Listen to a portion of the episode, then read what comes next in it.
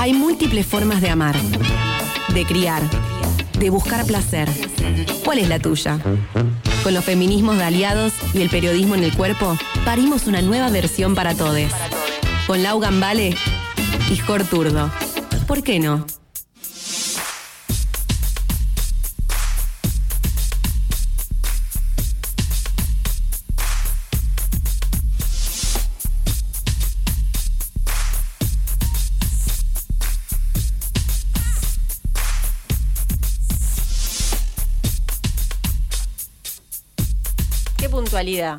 Pasaron 30 minutos, un poquito más, la tanda, ya estamos al aire en una nueva versión de Para Todos, este espacio para repensarnos y deconstruirnos, seguir deconstruyéndonos todas, todos y todes. Para eso hoy invitamos a charlar en vivo, ya la tenemos en línea, a Lala Pasquinelli, que como decía hace muy poquito, ella es activista, que quiere decir, y ahora nos va a contar, artista y activista, y fundadora Mujeres que no fueron tapa.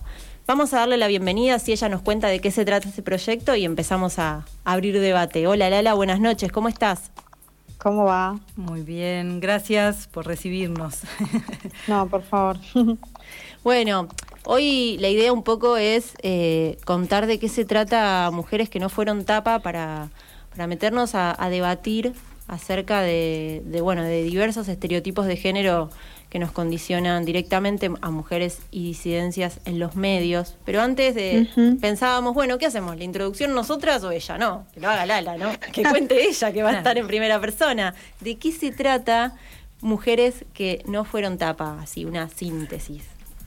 Eh, Mujeres que no fueron tapa es, eh, bueno, hoy es eh, un proyecto que lo que intenta hacer es em, mostrar y hablar de cómo algunos dispositivos culturales, de la cultura masiva particularmente, eh, construyen y, reproducen estereotipos y violencia simbólica.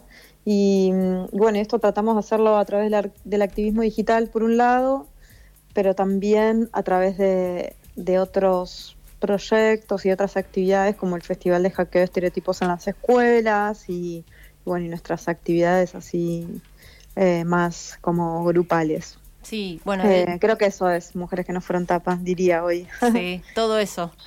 Todo eso. de hecho, si, si te siguen, bueno, en tus redes, en Mujeres que no fueron tapas, eh, tenés una actividad así bastante periódica y, y contundente. Entre las últimas novedades que estábamos viendo está justamente, que queremos saber de qué se trata, este taller donde propones esta pregunta de ¿alguna vez sentiste que no encajabas? Ah, Creo que es como una pregunta que abrís que tiene múltiples respuestas. Y mm, bueno, un poco estaría bueno conocer eh, qué pasa dentro de, de esos talleres que ya los venís haciendo hace un largo tiempo. Sí. eh, y en dónde reside quizás para vos su máxima potencia o entre comillas su éxito, ¿no? Porque son necesarios y, y se siguen realizando.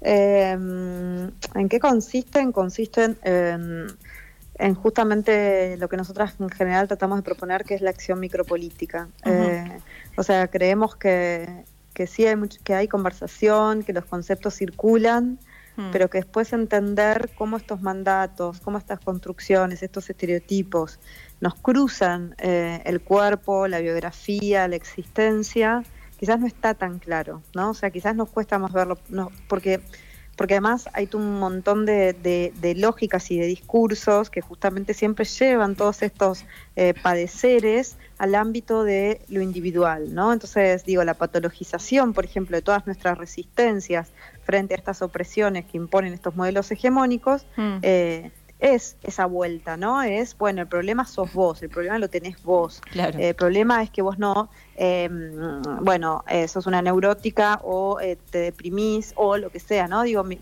sufri- hablando de sufrimiento emocional, pueden ser otro tipo de, de- de expresiones que puede tener nuestra resistencia, ¿no? Sí.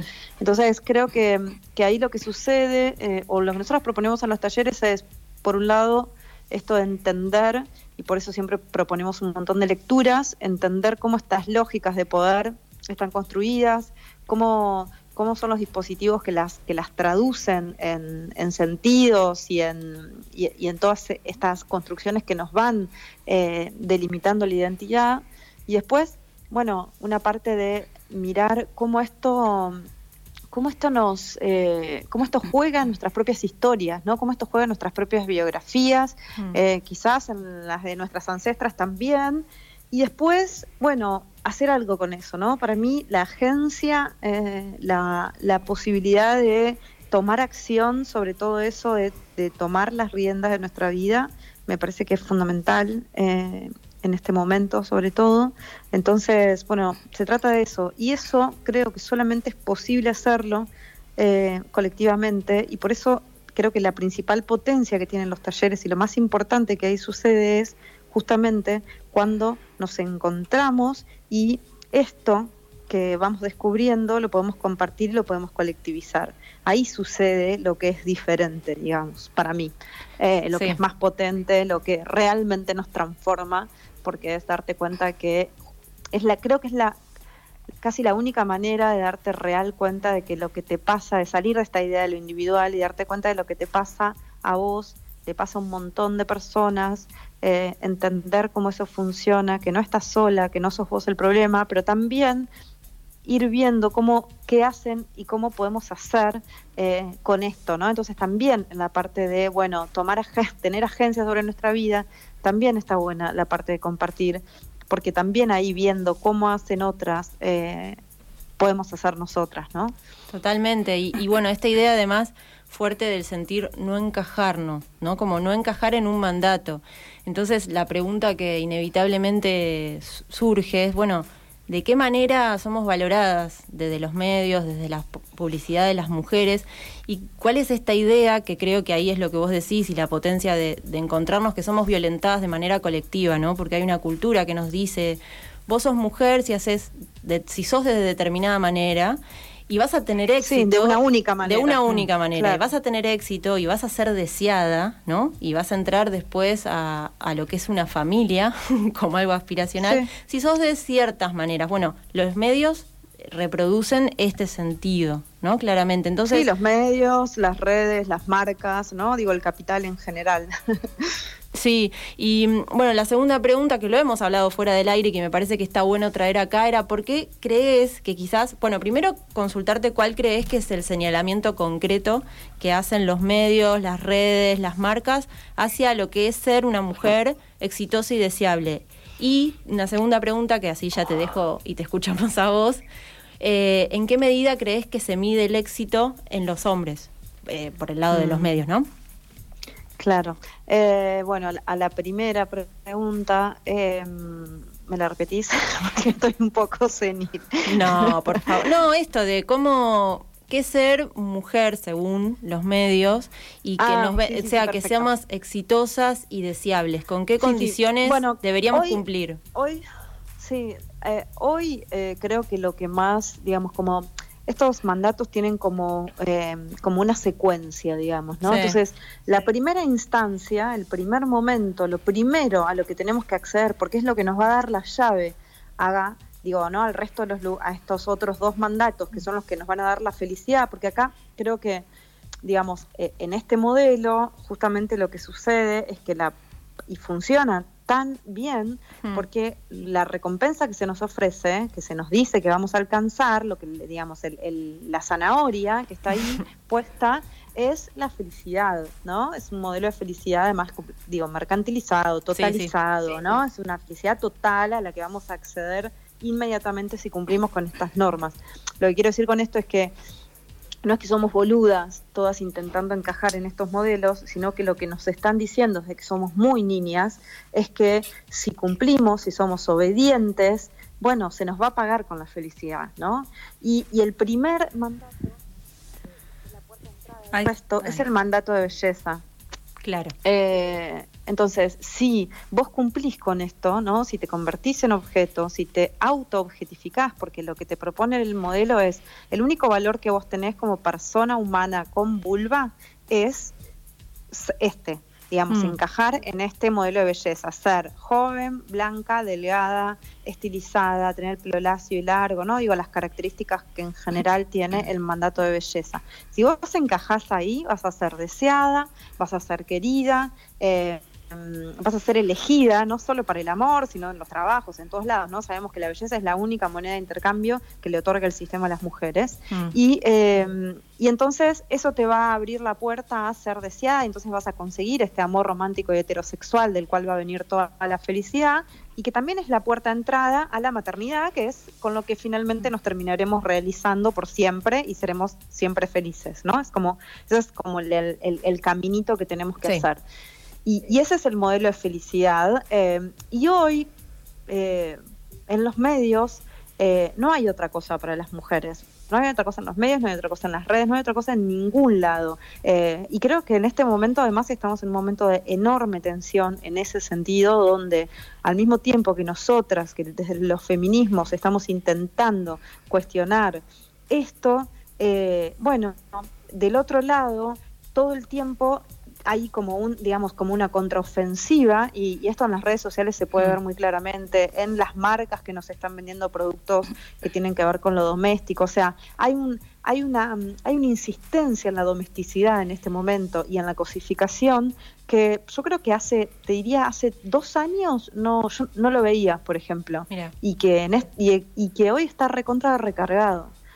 Eh, ¿no? Como esta cosa de, bueno, la insistencia en lo doméstico, el señalamiento sobre que nuestro lugar es el lugar eh, de lo doméstico, que se nos presente como objetos, como objetos en los noticieros, como objetos en los programas de la tarde, como objetos en las redes sociales, ¿no? Es como todo el tiempo es eso. Eh, y además esto atravesado de, digo, ¿no? Eh, la confusión sobre estas ideas, ¿no? Como, como como estos discursos por ahí que en su momento eran eh, disidentes, bueno, son y, que hacían ruido en los márgenes, son tomados por el capital, son tomados y, digamos convertidos y suavizados y convertidos en, en no sé, en eslogans. Eh, sí, sí. No sé, digo, me refiero, por ejemplo, a esto, ¿no? Esta idea de que, bueno, empoderarte es eh, justamente encajar en estos modelos, cosificarte y sexualizarte, ¿no? Y entonces como eso aparece y empieza a circular. Qué eh, quilombo que se arma con eso, ¿o no, Lala? ¿Cómo nos enquilomba en la cabeza? Claro, porque en realidad lo que está... no, no tiene ningún nivel de inocencia. No, claro. Claro, porque ahí, Lala, lo que me parece interesante es contar esto, que, bueno, hay una, como decís vos, hace dos años que parecía, hace dos años no veías la intensidad no, que yo hay. creo que después del debate sobre el aborto claro, hay un recru o sea, cambiaron muchas cosas, se cayeron muchas máscaras, eh, se cayeron muchas caretas, eh, hay gente que ya no cree que tiene que ser políticamente correcta y, hay una insistencia con estos modelos muy fuerte. Sí, en, por lo menos. en realidad estamos hablando de discursos radicalizados que se están viendo, digamos, en todos los, en todos los aspectos y en este, digamos, como que hay una fuerza, eh, digamos, disciplinadora extrema que se está tratando de... Sí, porque además eh, a través de dispositivos muchísimo más sutiles y muchísimo más sofisticados. Entonces no es que vos lo ves porque en la publicidad, como hace una como si fuera una publicidad hace 40 años, donde a una mina le tiran un plato de, de fideos por la cabeza, ¿entendés? No lo vamos a ver así, lo vamos a ver muy con mucha sutilidad. Eh, y no tanto, pero bueno, en muchos casos con mucha sutilidad y, y, hoy además donde el, el, el, principal, digamos, la principal potencia de estos dispositivos es la repetición. A mí lo que más miedo me da de esta situación, por ejemplo, es hace poco, no sé si fue el año pasado, ahora no recuerdo qué, qué marca era, que se hizo por el Día del Orgullo Gay, una publicidad que fue... Bueno, eh, en un principio veíamos feministas y ah, pero, ah, mira, está bueno, viste, como que te dejaban ahí como te... Mm, eh, te confunde. Te confundía. Después ibas a la profundidad de la, no, de, la, de la publicidad y te das cuenta que justamente lo que se estaba mostrando era la heteronorma, o sea, la, no de, de heterosexualidad, sino de la cuestión de cómo tendrías que ser si sos gay, cómo tendrías que ser, si sos feminista, cómo, o sea, siempre se termina disciplinando de alguna manera con estereotipos o con maneras de, Yo digo, ¿por qué no identificamos esa violencia y el maltrato que hay hacia las identidades y, bueno, a las mujeres, ¿no? Eh, es, difícil, es difícil identificar. Es difícil identificar porque no hay una educación, no hay una no, somos educados en una mirada crítica sobre lo que consumimos, eh, para nada. Mm. Entonces, vivimos bombardeados por la información, eh, somos educados por las y educadas, eh, digamos, en las mismas con estas mismas ideas. Entonces, el desarrollo de esa mirada crítica implica un trabajo eh, bastante grande, implica el acceso a determinados bienes culturales, digo, no es algo accesible, ¿no? Eh, tenés que tener mucha suerte para que esto se construya desde, no sé, la escuela. Eh, digo, estamos disputando la ESI en la escuela recién en este momento, entonces ni hablar del pensamiento crítico y de, pensamiento crítico con esta mirada, con esta perspectiva, ¿no? Sí, totalmente. Bueno, y si volvemos a, esto que te que charlábamos antes, que, que te preguntaba cuál era tu opinión en relación a lo que digamos, se señala desde los medios hacia el cuerpo, en este caso de los hombres, ¿no?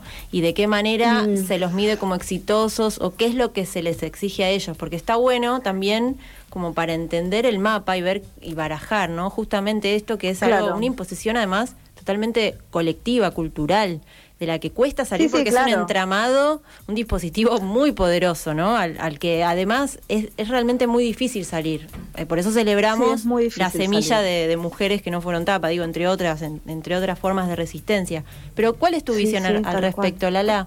Eh, no, en relación a la masculinidad es interesante la pregunta porque en realidad, digamos, esto que a nosotras se nos ofrece como el éxito, como la felicidad, tiene que ver con el rol social que se nos asigna, ¿no? O sea, lo doméstico, la reproducción, el trabajo de reproducción y no remunerado, ¿no? Este, este lugar de objetos y no de sujetas, esto se nos ofrece como se nos propone desde los medios como un lugar de éxito, como algo que tenemos que aspirar para ser felices.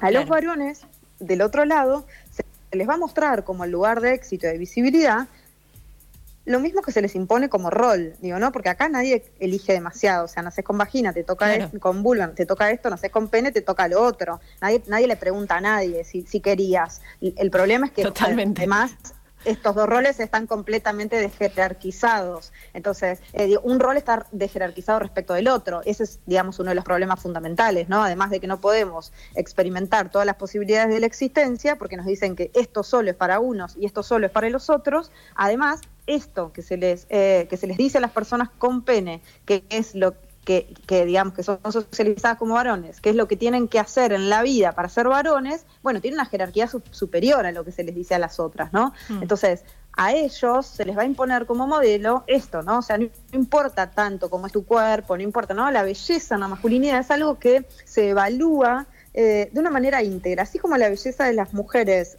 hoy se evalúa como con una mirada como publicitaria, pragmática, donde se hace zoom y foco sobre cada partecita del cuerpo, porque la idea es que eso sirva para que vos sepas lo que tenés que imitar, ¿no? Digo, en cada partecita de tu cuerpo. En cambio, la belleza de los varones es como en conjunto, ¿no? Mm. O sea, no se evalúa eh, la panza, la cicatriz, la cosa, el pelo, el, no sé, la ceja, no. Es como, bueno, algo mucho más light, ¿no? y, y el punto es, que en la construcción de esa identidad, eh, encarnar o no encarnar más o menos o más más el mandato de belleza de la masculinidad, porque hay obviamente un modelo de qué es lo bello en lo masculino, pero eso no es determinante ni, en el éxito ni en, ni en la construcción de la identidad, a diferencia de lo que sí sucede con las mujeres, donde eso sí nos constituye identitariamente.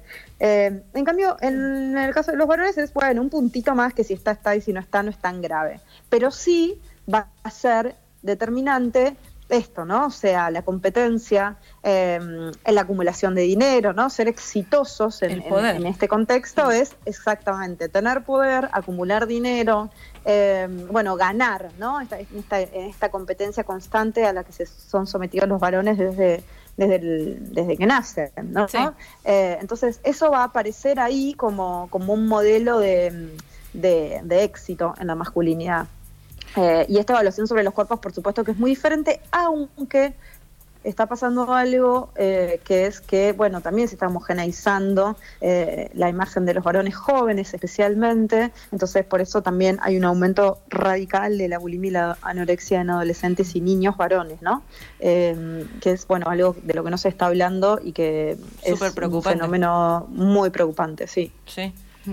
Sí, y en relación a los cuerpos también tiene que ver en la actitud, digamos, la complicidad eh, de los varones. A veces es justamente, Lucho Fabri habla de romper con esa complicidad al momento de, bueno, de decir, bueno, acá basta contra el patriarcado, basta de. Sí, es muy difícil, ¿no? Es muy mm. difícil porque, porque al constituirse la identidad de los varones están en relación a ese grupo de pares, ¿no? En, están en relación a la cofradía esa cofradía, ese, entorno, ese contexto es lo que te va a confirmar todo el tiempo la masculinidad, ¿no? Te dice que estás adentro, que estás afuera.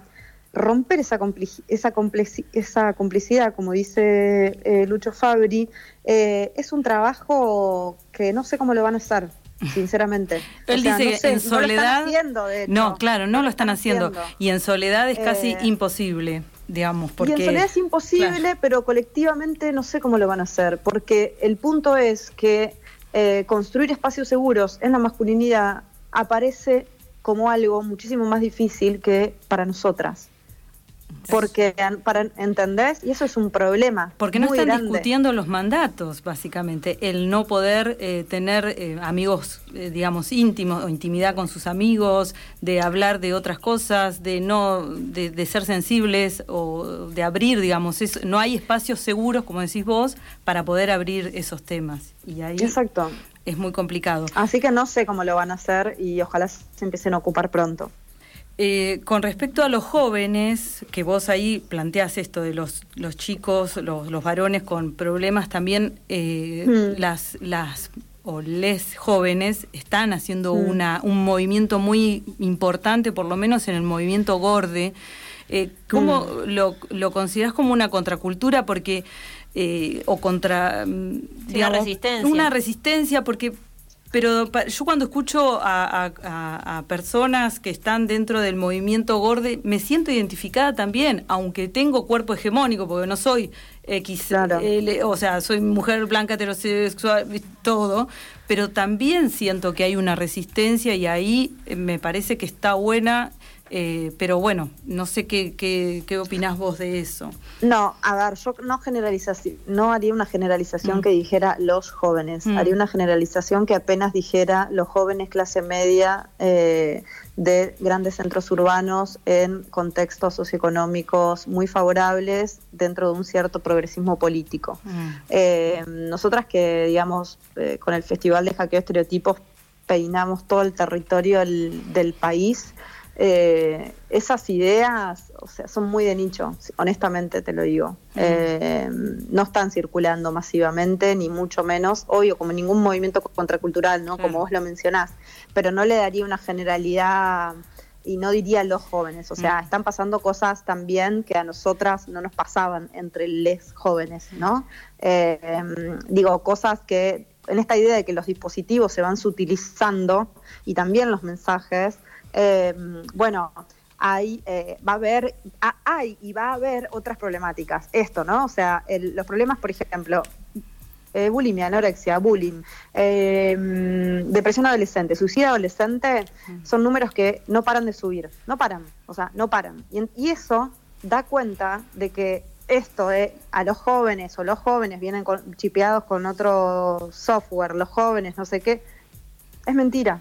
O sea, creo que tenemos que tener mucho cuidado con esas, eh, con ese tema, mm. porque mm, así como estamos hablando de esta tensión y estos retrocesos en, eh, digamos, en los medios, esto también está pasando en determinados ámbitos educativos, en comunidades, eh, o sea, en un país donde la educación laica es casi un privilegio, mm, bueno, ¿no? Digo, un montón de estos temas que atraviesan la conversación.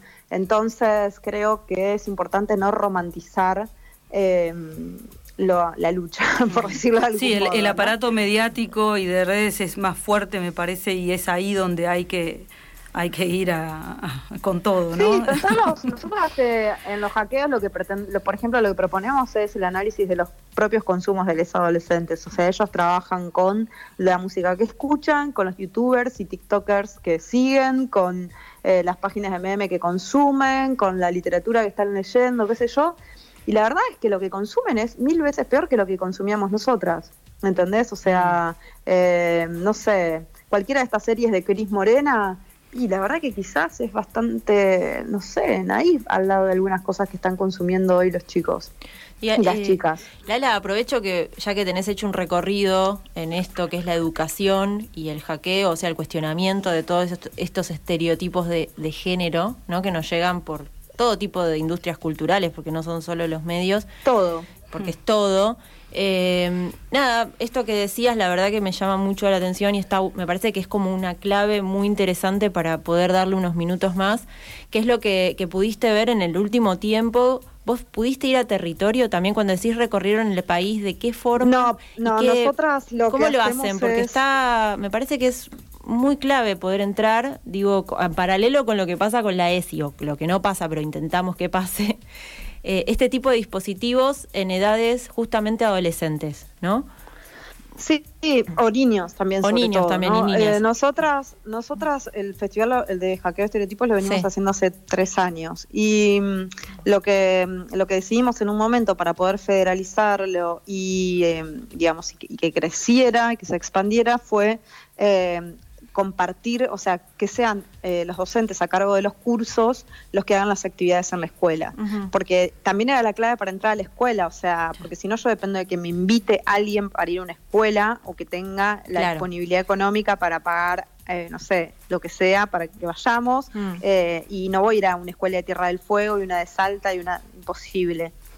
Eh, entonces, en ese momento decidimos hacer esto. El primer año propusimos una sola actividad de hackeo, el segundo seis, el tercero trece. Y mm, entonces, bueno, no sé, ya participaron más de 2.500 docentes y más o menos 70.000 estudiantes. un montón. pasaron por las experiencias, sí, de todo el país y de y de otros países. Em, y lo que nosotros hacemos es hacer una medición de impacto después, pues los docentes hacen las actividades y después tienen que contestar encuestas, ellos, los estudiantes, estudiantes.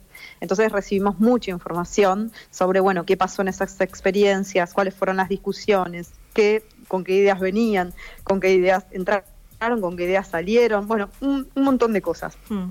Y, em, y esto se hace tanto en eh, jardines, sobre todo este año que tuvimos eh, actividades para todos los niveles educativos, eh, o sea, antes se hacía quizás en secundarios, universidades, institutos de formación, espacio de educación no formal, y este año se sumaron primarios, el año pasado sumaron primarios, este año jardines infantes y espacio de educación física, etcétera. Y, y yo lo que te puedo decir es que de lo que nosotras vemos y de lo que nos llega además en los talleres de nuestros docentes eh, participan docentes de todo el país. Eh, entonces eso también tiene una riqueza como para entender como tener un poco digamos eh, saber qué está pasando.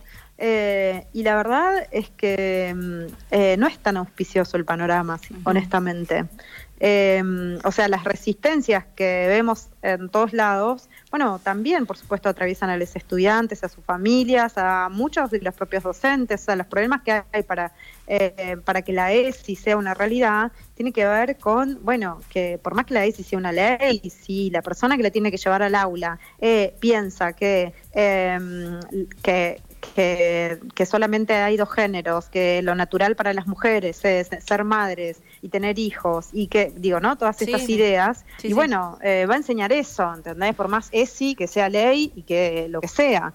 Eh, entonces, y esto no, es, no, no cambió tanto. claro. Eh, y, depende mucho, depende fundamentalmente del contexto sociocultural de, de los estudiantes. y en qué lugar del país estés también, en qué provincia, en qué... claro, eh, sí, sí es un centro urbano y si no es un, centro urbano. Eso mm. es determinante. Eh, para, por eso digo que estas conversaciones que por ahí se pueden dar acá en Buenos Aires y que de, repente como somos un montón y nos escuchamos entre nosotros, parece que hubiera millones de personas que están pensando lo mismo. Y la verdad es que, bueno, sí, hay un montón de personas que están pensando estas cosas, pero no son la mayoría de las personas ni está cerca de que lo sean. Y, hay como una resistencia, sobre todo después de, ya te digo, para mí sobre todo después del debate sobre el aborto, porque bueno, eh, como que ciertas máscaras y ciertas caretas se cayeron y ya eh, la gente no se siente obligada a la corrección política en esto.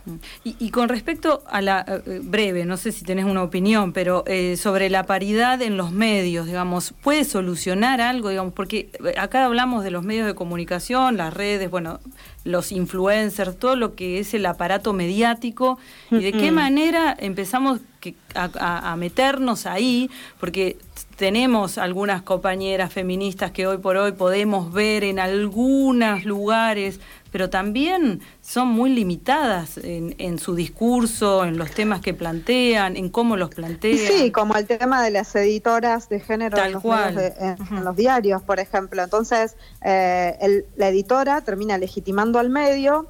Eh, imposibilitada de, obviamente, hacer un trabajo de edición sobre todo lo que el medio publica, pero el medio está legitimado porque tiene una editora de género y el, digamos, y el inmolamiento individual que le implica esa compañera estar en ese lugar, ¿no? Porque muchas veces eh, es eso.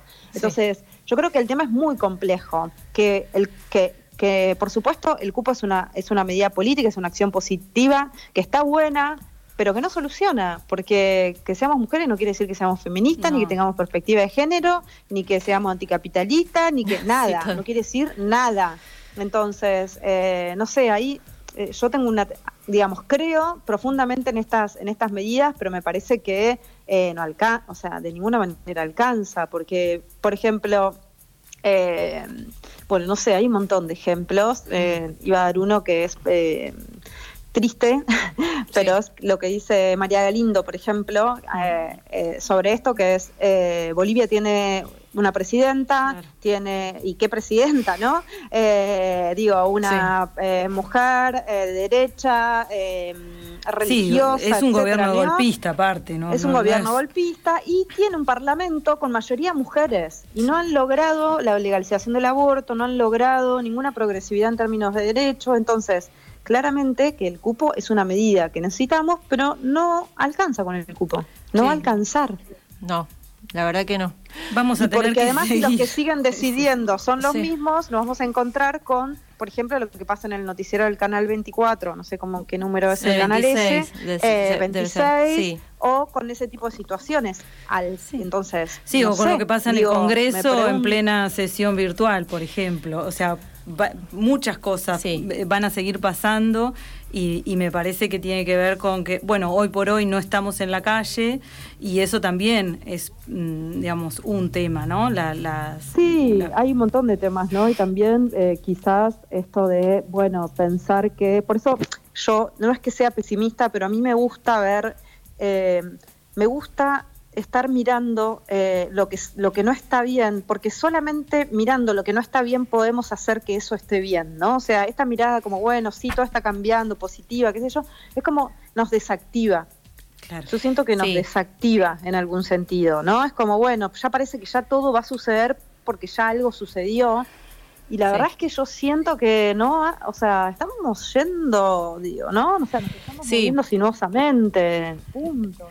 Sí, es cierto que, hay un avance concreto importante, quizás ponerle en términos de, lo que es la lucha feminista, pero es también tan cierto lo que decías de esto de que no dejan de ser discusiones de nicho o que uno se mueve en ciertos ámbitos donde pensás que, ah, entonces más o menos todos pensamos lo mismo y, nada que ver. Creo que, sí, y creo que por ejemplo la pandemia y el aislamiento pusieron muy de manifiesto que tenemos un montón de avances simbólicos. Ahora, en términos materiales, eh, Empecemos a, eh, o sea, ¿cuántas compañeras se dieron cuenta en esta cuarentena de que, bueno, sí, todo muy lindo, somos todas re feministas, qué sé yo, pero el trabajo doméstico lo haces vos, el pibe lo tenés sentado para que haga el Zoom vos, mientras tu marido está encerrado en una, en una, en un, en el mejor lugar de la casa, teniendo sus reuniones sin que nadie lo moleste. Entonces, está buenísimo todo, pero bueno, eh, necesitamos avanzar en la transformación material de estas condiciones y por eso creo que esto que nosotros planteamos, que la acción micropolítica, la acción mm. individual, la transformación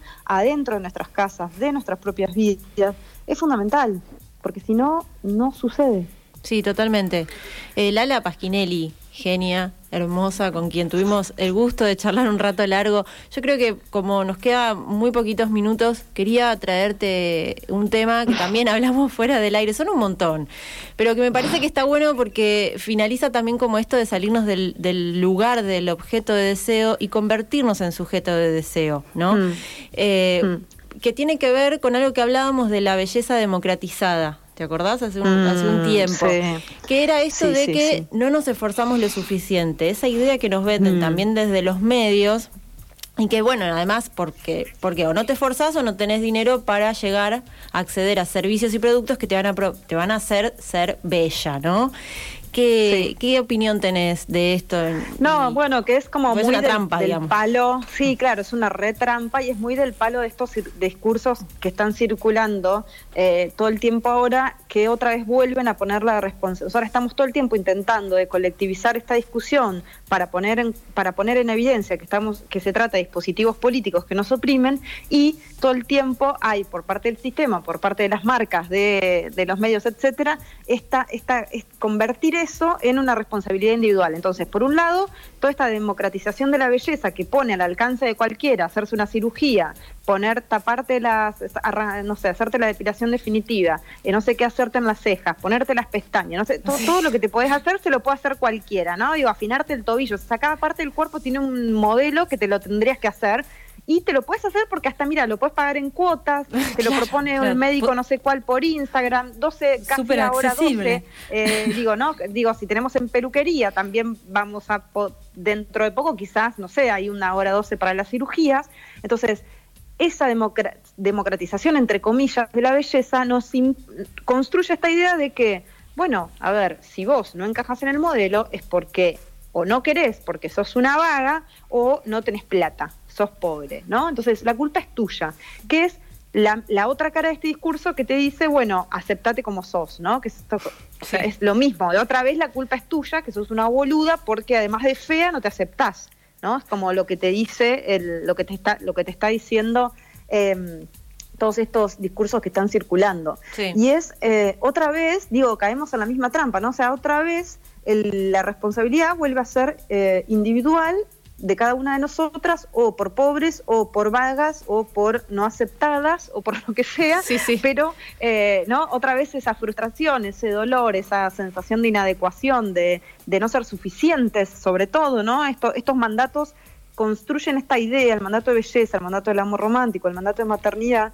construyen esta idea y esta sensación permanente que todas hemos experimentado y experimentamos de no ser suficientes, no alcanza, no está bien lo que hago, no es suficiente con quien soy, porque no me pasa esto que me dicen que me tiene que pasar si soy obediente, que es ser feliz, ¿no? Eh, y entonces siempre otra vez el la culpa, eh, la vergüenza y todas estas eh, emociones que, que, bueno, que vamos experimentando, que están tan identificadas con, eh, con la experiencia de ser mujeres, ¿no? Mm. Sí, totalmente. Por eso celebramos esta idea de no encajar y, y, no querer encajar, además, ¿no? Una vez que podemos visualizar esto que está pasando, bueno, y además nos resistimos a encajar, porque encajar implica un montón de otras cosas que no estamos dispuestas a someternos. En el mejor de los casos, cuando lo podemos ver. ¿no? Totalmente. Claro. Sí. Eh, eh, es, interesante. Lala, te quiero hacer una pregunta. Eh, ¿Leíste a Pussy Riot? es una activista también, activista política rusa, y ella es interesante porque, bueno, justamente habla de esto, del no encajar, y habla acerca de la, de prefiere ser ilegal, y libre a estar dentro de esta legalidad o esta forma de, de tener que, que, bueno que ser un, un, mandato una, una manera de ser de una forma que eh, prefiere estar por mm. fuera de la ley dice que también bueno plantea esto a través de las de, de la resistencia no violenta la acción y el arte las performances bueno eh, empezar a revelarse. Me parece que tenía mucho que ver también con esto que vos planteás de ser no la he leído. Eh, es, no la he leído, pero sí claramente coincido con la idea de que, eh, necesitamos reconocernos no encajando y identificar nuestras resistencias frente a estos mandatos, porque todas nos resistimos de múltiples maneras, solo que eso no forma parte de un relato hegemónico, es un relato que está ahí subalternizado, pero todas resistimos de diferentes maneras y hay, un, hay una posibilidad de una existencia eh, de un habitarse, de un, de, un descubrir, de un experimentar diferente, eh, posible, propio, eh, a partir de reconocernos no encajando y dejando de hacer el esfuerzo de encajar, ¿no? y me parece que, bueno, que ahí hay una potencia y un lugar para explorar. Vamos por ahí, Lala. Vamos a ir hacia ahí. Nos quedan obviamente un montón de temas abiertos. Hicimos un para todos extra large, pero nos dimos el gusto porque hablamos con Lala Hacía tiempo que queríamos charlar con vos, así que bueno, te agradecemos por, por Bueno, chicas, un re placer. Muchísimas gracias por la conversación. Les mando un abrazo muy grande. Gracias. Abrazo a vos. Bueno, si quieren seguirla a Lala, ahí está en sus, en sus redes, en el Instagram, Mujeres que no fueron tapa, Lala Pasquinelli. Eh, un placer escucharla, es como que no podemos parar de, tirar temas con ella, así que bueno, espero que les haya gustado también. Eh, del otro lado también pueden contarnos. Sí, repensarse un poquito. Así que bueno, nos vamos un poco de música y después seguimos con música porque tenemos otra nota muy bella. a la querida Barbarita Palacios. En un ratito nomás. Ahí está. Escuchamos Pacuala y la vaca haciendo Ima.